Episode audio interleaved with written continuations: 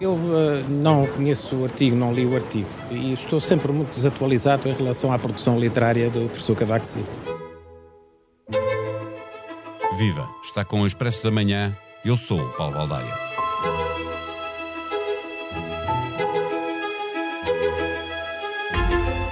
Cavaco Silva escreveu um texto de opinião na edição desta semana do Expresso e a tendência geral foi a de ignorar o que ela ha dito, acusando o mensageiro pelo que fez e pelo que não fez. As comparações são legítimas e até necessárias na dialética política, mas o essencial é que se atente às críticas que são feitas e se reconheça, ou não, a necessidade de alterar o rumo no que não estiver a correr bem. O ex-presidente, ex-primeiro-ministro, ex-líder do PSD, entende que a oposição está mal liderada e veio mostrar que a sua preferência é por quem desafia Rui Rio. Por aí terão de ser os militantes do PSD a escolher. O voto de Cavaco vale tanto como o de outro militante qualquer, mas a sua palavra é mais influente. De qualquer forma, na sequência das legislativas de 2019, também fez um duro ataque à liderança do PSD e Rio voltou a vencer a oposição interna. Matéria para debate do ponto de vista económico não falta. Empobrecimento relativo, falta de competitividade, saldo da balança corrente, gestão da dívida pública. Chamamos para a conversa o diretor do Expresso, João Vieira Pereira. O Expresso da Manhã tem o patrocínio do BPI. É tempo de recuperar a economia. O BPI é o parceiro da sua empresa no plano de recuperação e resiliência. BPI um banco para as empresas.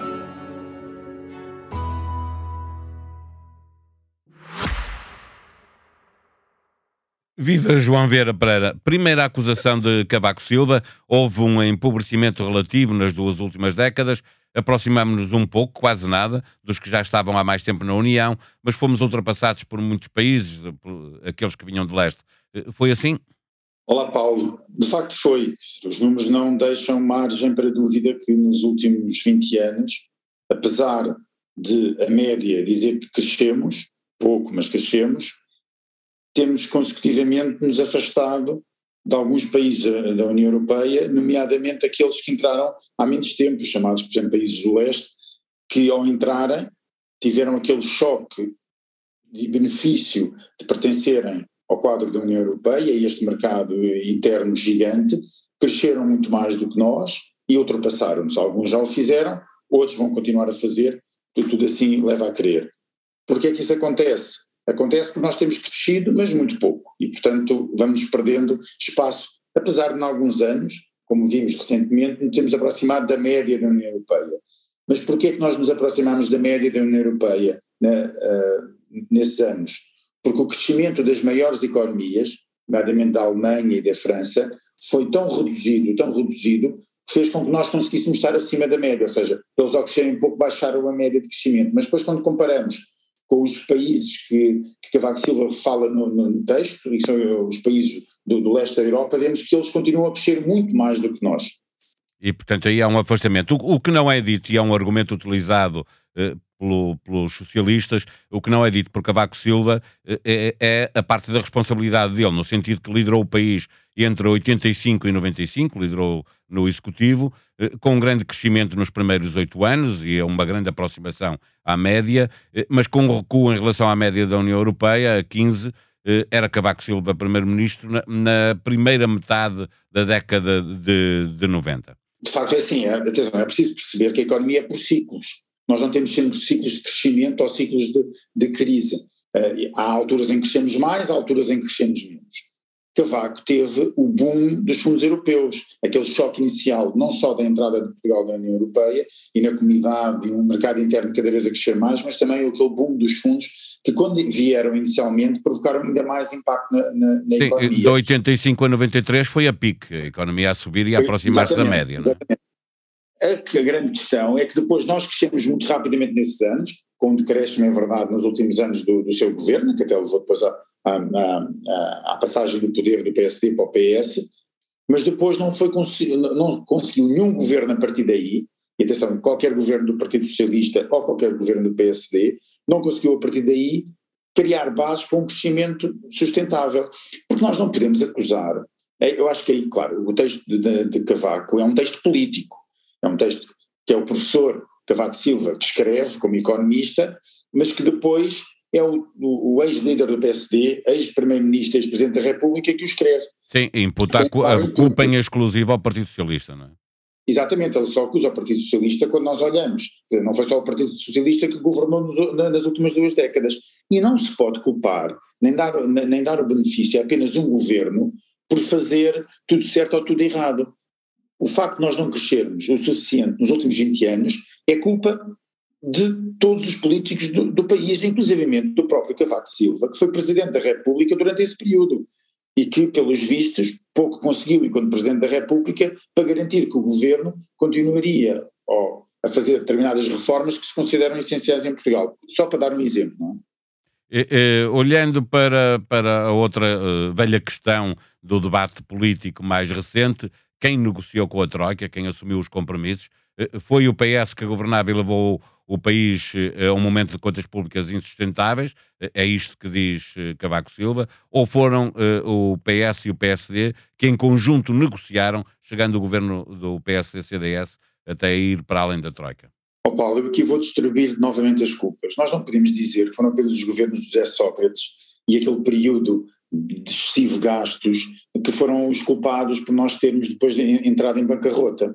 Mas aí havia avisos. Deixa, uh, Manuela Ferreira Leite, em 2009, chamava a atenção que, o, para o caminho que Portugal estava a seguir em matéria de dívida pública. Não? É? é verdade, mas esse caminho também é consequência do que se passou por trás, inclusive, por exemplo, quando, quando Manuela Ferreira Leite era Ministra das Finanças. Ou, por exemplo, quando, uh, quando uh, decisões políticas sucessivas criaram aquilo que, é, que, aquilo que foi apelidado do monstro quando, quando se falava do crescimento exponencial dos custos com, com, com a administração pública, só para dar um exemplo.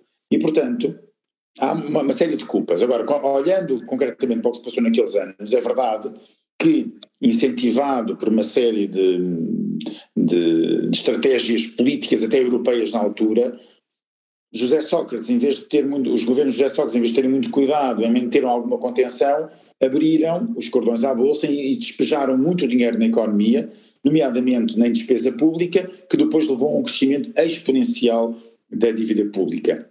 E de Além disso, os juros aumentar, ia tudo para serviço de dívida, não é? aumentaram, não aguentámos, os investidores começaram a olhar, de, a olhar de, desconfiados para Portugal, fomos à bancarrota, veio a Troika, a Troika faz um plano, o plano não foi completamente, uh, não, não, não, foi completamente seguido à, risca pelo, pelo, uh, pelo governo Passos Coelho. Fizeram umas coisas, outras fizeram mais, outras fizeram menos, e ainda hoje nós vamos a discutir políticas uh, e medidas de reformas que, que estavam defendidas no, no, no, programa de ajustamento e que não foram feitas. E que não estão feitas. Por exemplo, vou só dar um exemplo que está agora em, em cima da mesa essa discussão a reforma das ordens profissionais era algo que estava inscrito nos programas de ajustamento e que não foi feito.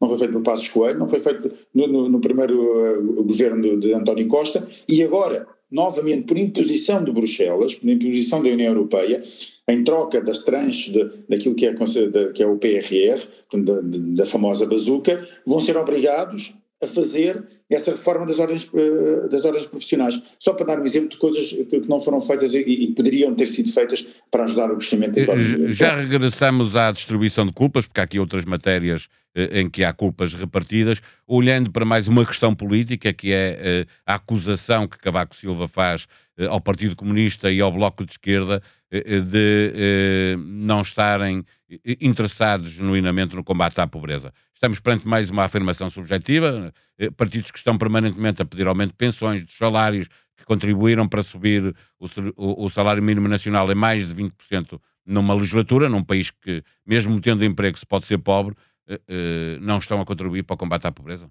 Aqui temos também em discussão duas visões diferentes do crescimento, de, de, da, do crescimento económico e da distribuição de riqueza. E como é que se chega lá? Cavaco tem, tem, um, tem um entendimento partilhado por muita gente, um bocadinho mais ao centro ou à direita, que é preciso pôr a economia a crescer e é esse crescimento que vai acabar por se refletir na qualidade de vida e, na, e, eh, do, do, dos cidadãos de um país, e portanto, quanto mais crescermos, mais dinheiro há para distribuir. Do outro lado, temos uns países, uh, uh, temos partidos mais à esquerda, à esquerda, onde se incluem obviamente o Bloco de Esquerda e o PCP, que acham que, que, que, o, que a questão de combate à pobreza deve começar pela distribuição melhor dos recursos do Estado, nomeadamente para quem tem mais para quem tem mais dificuldades. As duas, as duas posições não são antagónicas de todo. Isso não quer dizer que os, países, os partidos à direita não têm qualquer preocupação social, não é nada disso. A questão é exatamente na, na formação de riqueza e, onde é que está, e, como é que se, e como é que se ataca essa necessidade de formação de riqueza. Há quem tenha mais, uh, uh, ou põe na sua agenda de prioridades a distribuição e outros ponham mais a produção de riqueza. É só isso, uh, apesar de uma não excluir a outra. E, portanto, essa, essa é a crítica que, que a VAC faz, ou seja, diz que os partidos à esquerda estão tão preocupados em distribuir, tão preocupados em distribuir, que se esquecem que é preciso ter algo para distribuir, ou seja, é preciso ter dinheiro para distribuir. Sem dinheiro para distribuir, não há como fazer. O saldo da balança corrente na última década, tirando o último ano, 2020, eh, tem sido positivo, ao contrário de, de, todas as décadas que estão para trás, portanto, aqui houve uma evolução positiva na economia portuguesa. Eh, eh, no que diz respeito quanto ao que se recebe e paga ao estrangeiro, por via do comércio de bens e serviços, obviamente. É disto que estamos a falar. aqui, Cavaco Silva faz uma crítica aos últimos anos de que não tem havido uma aposta na produtividade, no, no, no crescimento de, das exportações, uh, os números também não dizem bem isso, não é? Ou, ou podem enganar os números? Paulo, eu aqui se há algum ponto em que ele tem razão, é exatamente esse. Porque quando nós olhamos para aquilo que se passou durante o governo de Passos Coelho, uh, e era, por exemplo, a certa altura, Paulo Portas, ministro dos Negócios Estrangeiros, em que toda a agenda e toda a diplomacia se virou para a diplomacia económica, toda a agenda, a agenda foi exportar, exportar, exportar. As empresas portuguesas, quando desapareceu o mercado interno com a crise, eh, com, com, com, a crise da, da, dívida pública, tiveram de se virar para fora, atingimos, por causa disso, e, e devido a políticas claras de, públicas e políticas empresariais, atingimos valores da porcentagem das exportações do PIB que nunca pensávamos que fosse possível atingir. Foi, foi nessa altura que se atingiu o equilíbrio, não é? Exatamente. 2000, a partir de 2013. e foi nessa altura que se criaram as condições para se chegar, para se continuar a crescer. E as empresas aprenderam a exportar muito mais do que exportavam. Acontece que quando se inverte essa política e se começa a dar condições internas, que também são importantes, aos cidadãos para começar a gastar mais, as empresas regressam outra vez para o mercado interno, ou têm maior tendência a regressar para o mercado interno.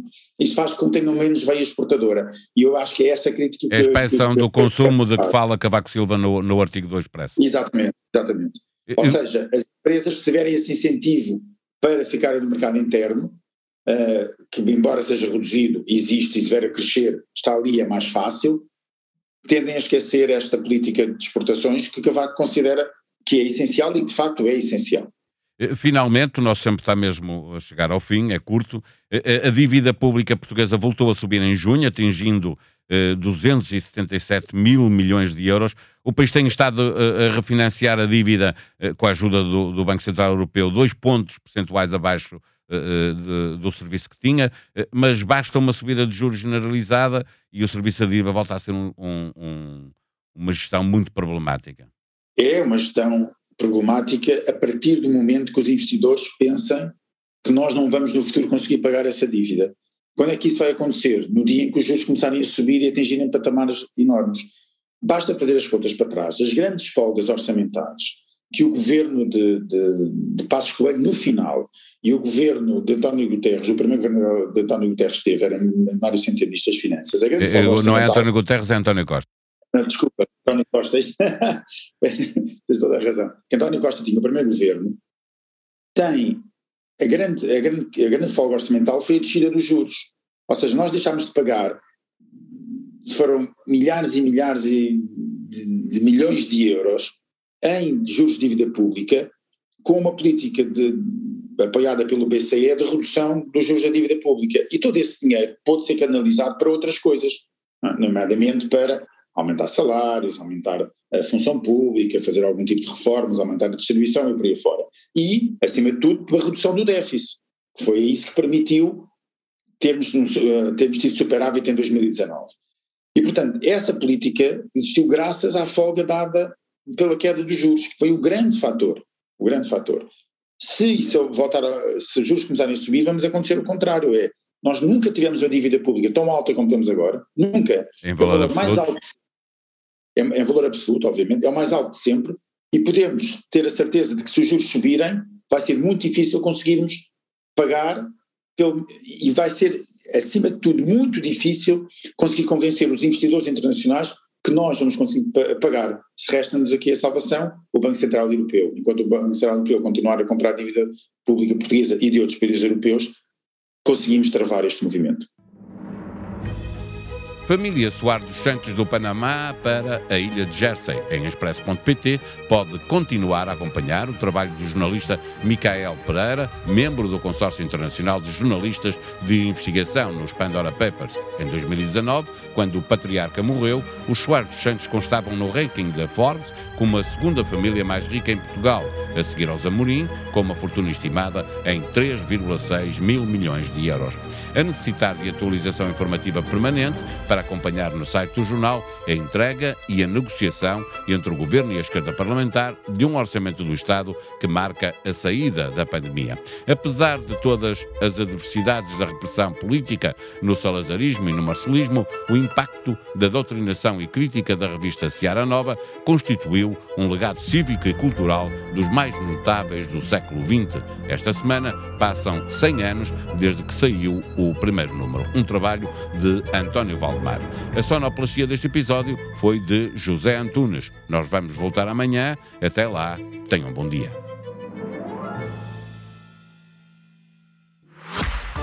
O Expresso da Manhã tem o patrocínio do BPI. É tempo de recuperar a economia. O BPI é o parceiro da sua empresa no plano de recuperação e resiliência. BPI, um banco para as empresas.